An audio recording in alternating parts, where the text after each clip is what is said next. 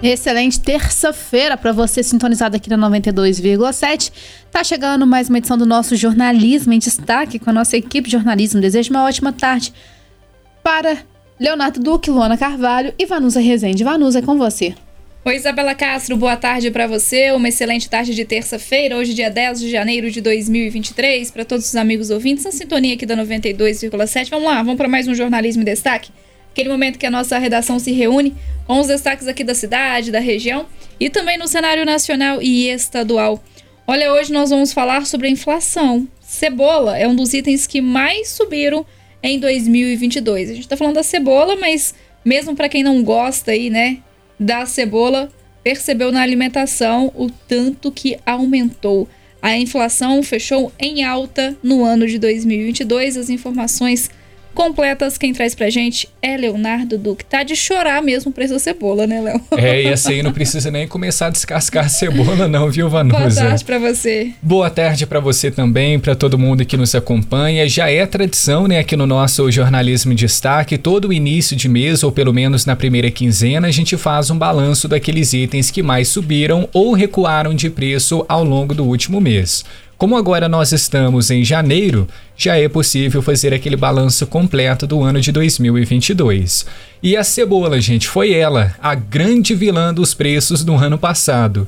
Isso de acordo com dados da inflação oficial, que é aquele PCA, divulgados pelo IBGE. A alta passou dos 130% no ano passado. Já o item que mais caiu de preço, veja bem, foi a gasolina, depois daqueles recordes de aumentos agora ela caiu 25%. Entre os 50 itens que mais subiram, 35 fazem parte do grupo Alimentos e Bebidas, que mais pesou na inflação acumulada de 2022. Leite longa-vida, óleo diesel e passagens aéreas são outros destaques de alta. Agora, entre os 50 itens que mais recuaram, lideram a lista os combustíveis, gasolina e etanol, além da energia elétrica. Então agora a gente aproveita para trazer os 10 itens que mais subiram de preço em 2022. Começamos então com a cebola, como eu disse agora, alta de 130%.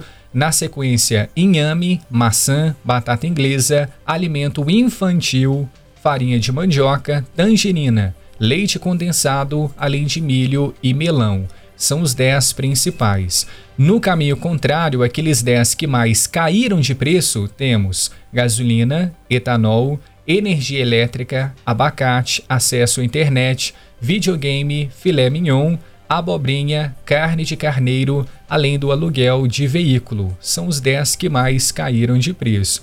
Acredito que essa lista aqui agradou bastante gente, Vanusa, porque, primeiro, gasolina, na sequência etanol, que são os dois principais combustíveis. E aqui nós temos também o um acesso à internet e videogame que a criançada gosta.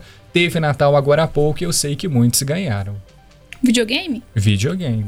E é, a luz tá aí entre. Não, na energia? A luz elétrica tá aqui também na terceira colocação. E aí eu fico pensando, isso é porque recuou, imagina se tivesse aumentado. Né? Aumentado.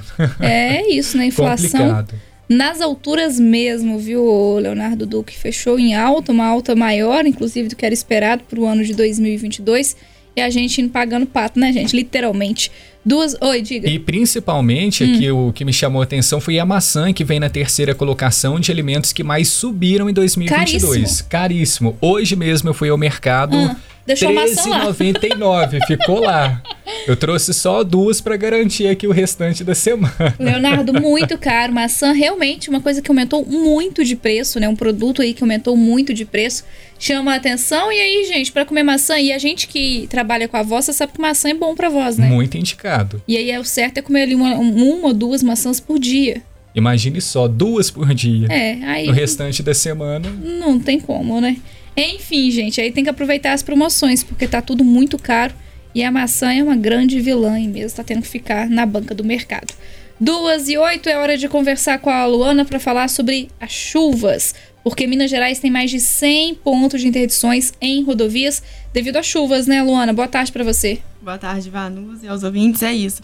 Os motoristas que trafegam pelas rodovias mineiras durante esse período chuvoso devem ficar atentos à grande quantidade de interdições totais e parciais existentes nas estradas federais e estaduais em Minas. o número chega a 105 nesta terça-feira, segundo as informações da Polícia Militar Rodoviária e da Polícia Rodoviária Federal. Deste total, 11 são interdições totais, sendo, del sendo uma delas na BR-459, na altura do quilômetro 66, na cidade de Senador José Bento, no sul de Minas, onde houve uma queda de barreira e não há qualquer previsão de liberação do trecho. Outros dois pontos com interdição total estão na MGC 383. Um dos locais fica entre a BR-040 e a cidade de São Brás do Saçuí, na região central do estado, onde aconteceu também uma queda de barreira. Outro local onde a pista está fechada é no trecho da antiga rodovia, na altura do Alto Maranhão, distrito de Congonhas. As rodovias estão completamente fechadas, são a MGC 383, quilômetro 4, a BR 458, quilômetro 113, LMG 820, quilômetro 3, a MGC 383, a MGC 259, quilômetro 393, a BR 356, quilômetro 243, a MG 133, quilômetro 23, a LMG 750, quilômetro 7, a LMG 746, quilômetro 22, além da LGM 503, quilômetro 3 e, por último, a BR 459, quilômetro 66. Tá certo, Luana, obrigada pelas suas informações. Já que a gente está falando de chuva, vamos falar novamente com o Leonardo Duque, porque, olha, tá em excesso, né, gente? Realmente muita chuva em São João del Rei e região e toda essa chuvarada está dificultando a manutenção das estradas da zona rural de São João del Rei. Agora me parece que nós tivemos aí, né, o Leonardo, um posicionamento da Secretaria de Obras sobre essa questão das estradas da zona rural, da manutenção das estradas da zona rural. Mas hoje pela manhã choveu, foi participação, viu? Por aqui no Boca no Trombone, várias pessoas de diferentes lugares da estrada mostrando aí estradas da zona rural em São João del Rei. Tem, temos um posicionamento, por quê? e a dificuldade de fazer essa manutenção? Já temos um posicionamento oficial da Prefeitura Municipal aqui de São João Del Rei, Vanusa. Já conversamos na semana passada sobre as grandes dificuldades que as famílias que moram na zona rural aqui da cidade têm enfrentado desde dezembro de 2022. Só para a gente lembrar uma dessas histórias, lá no trecho que liga o povoado do Zueira até Brasilinha, por exemplo, o barro está tão alto que praticamente todos os veículos que passam por ali ficam atolados. Outras reclamações na semana passada também haviam chegado de Morro Grande e Engenho de Serra. É o seguinte, pessoal, preparamos uma reportagem com o posicionamento da prefeitura. São vários questionamentos que eles colocaram para nós também e a gente vai adiantar algumas dessas informações. A secretaria responsável diz que está ciente das dificuldades e dos pontos mais afetados porém que esse excesso de chuvas tem provocado dificuldades para promover obras mais complexas.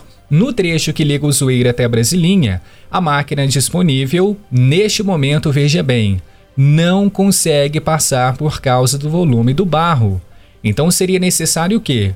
Promover uma limpeza para somente depois realizar o cascalhamento. Caso contrário, seria um trabalho jogado fora e a única patroa à disposição não consegue retirar o barro. Como alternativa, a secretaria alegou que tem aberto um desvio. Ao cruzar o zoeiro, então, o motorista vai se deparar com uma placa indicativa para Valo Novo e neste ponto é preciso entrar à esquerda. Inclusive é o caminho que caminhões leiteiros têm utilizado. E o setor alegou ainda que o maquinário disponível para obras e manutenções é muito restrito. Existe um alto número de demandas para serem atendidas nas zonas rural e urbana também, mas que apesar das dificuldades, está fazendo possível para contornar os problemas enfrentados pelas famílias da zona rural da cidade. Então, Vanusa, o excesso de chuvas é um dos principais motivos. Tá certo, Leonardo. Obrigada pelas suas informações. Atualização completa também aí ao longo da nossa programação, né? Daqui a pouquinho a gente tem Jornal em Boabas na sua terceira edição, que inclusive traz essa matéria aqui, ó. De acordo com o setor de epidemiologia de São João del Rei, a liberação de vacinas em quarta dose para público com menos de 40 anos depende de aval do Ministério da Saúde. Olha, eu tenho acompanhado pelas redes sociais, também no Disse-me-Disse, né, nas ruas da cidade, sobre a questão da quarta dose ou a segunda dose de reforço da vacina contra a Covid-19 para as pessoas com menos de 40 anos. Isso porque aqui em São João Del Rei está liberada apenas para o público de maior de 40 anos, né? Em algumas cidades, inclusive até cidades aqui da região, como Barbacena, a vacina já está liberada para pessoas aí com menos de 40 anos. E aí nós conversamos com a coordenadora, do, com, a, com a enfermeira do setor de epidemiologia aqui da cidade, a Catil Secanaã, que explicou que a liberação da vacina depende de um aval do Ministério da Saúde. Nós até questionamos sobre a liberação da quarta dose para o público com menos de 40 anos em algumas cidades aqui da região, e ela explica que a decisão é individual e de responsabilidade do município. Portanto, aí não tem, o município não tem é, nem mesmo o aval do Ministério da Saúde de que terá a vacina disponível para todos ali, né? Porque é um público muito grande, de 18 a 39 anos. A coordenadora, a enfermeira destacou também que no momento as pessoas que já podem receber a quarta dose devem procurar o posto de saúde mais próximo de casa para atualizar o cartão de vacinas. Isso porque a cobertura ainda está bem abaixo do ideal, que é de 95% do público vacinado. Então a gente tem realmente muitas solicitações, muitos pedidos de esclarecimento, né? Do porquê que essa vacina não é liberada para pessoas com menos de 40 anos, mas ao mesmo tempo as pessoas que têm mais de 40 anos ainda não, nem não o quantitativo aí pelo menos de 95% não retornaram pra, nos postos de saúde para receber essa vacina. Então, as pessoas que têm mais de 40 anos já podem e devem receber a quarta dose ou a segunda dose de reforço da vacina contra a Covid-19, vacinas que são gratuitas e estão disponíveis em todos os postos de saúde aqui do município. Mas a recomendação é ligar né, para agendar a vacinação, uma vez que cada unidade trabalha com um horário de funcionamento. Então, todas essas explicações logo mais no Jornal em Boabas, edição das 16 horas. Para encerrar o jornalismo em destaque, a gente tem informação agora da educação. O Centro Estadual de Educação Continuada oferece EJA semipresencial em São João del Rei. Saiba como se inscrever agora com a Luana Carvalho. A modalidade EJA, Educação para Jovens e Adultos Semipresencial do SESEC, permite que o aluno tenha é, contato com material didático e aulas com os professores conforme as suas dificuldades e principalmente disponibilidade. Desse modo, o aluno conclui o nível de ensino no seu tempo. O SESEC professor José Américo da Costa possibilita a certificação do nível fundamental e médio, respeitando a individualidade de cada aluno e permitindo que os mesmos avancem com seus estudos. Ele foi criado especialmente para atender os jovens e adultos que não tiveram acesso ou não deram continuidade aos estudos na idade considerada adequada ao contexto escolar. Para quem deseja conquistar seu diploma de forma gratuita, o SESEC Professor José Américo da Costa terá esse ano ainda as atividades no turno da manhã. As matrículas já estão abertas e para mais informações é pelo telefone WhatsApp 3371 4862 ou na sede localizada na Rua Rocino Bacarini, 196, no Tijuco. Tá certo, Luana, obrigada pelas suas informações. Agora, 2 horas e 17 minutos, a gente se encontra novamente com o Jornalismo em Destaque amanhã, quarta-feira, aqui nas ondas da 92,7. Mas ao longo de toda a tarde, Isabela Castro, Leonardo Duque te acompanham aqui pela Rádio Emboabas mais informação. Acompanhe a gente também no nosso site, vai lá emboabas.com e ainda nas nossas redes sociais, no facebook.com barra e no instagram arroba rádio emboabas. Isabela, obrigada pelos trabalhos técnicos e é com você. Obrigada, Vanus. Um abraço para você, para Luana, para Leonardo e, claro, para os amigos ouvintes que estão aqui na sintonia da 92,7. A gente conta com a sua companhia ao longo de toda essa terça-feira. Um abraço.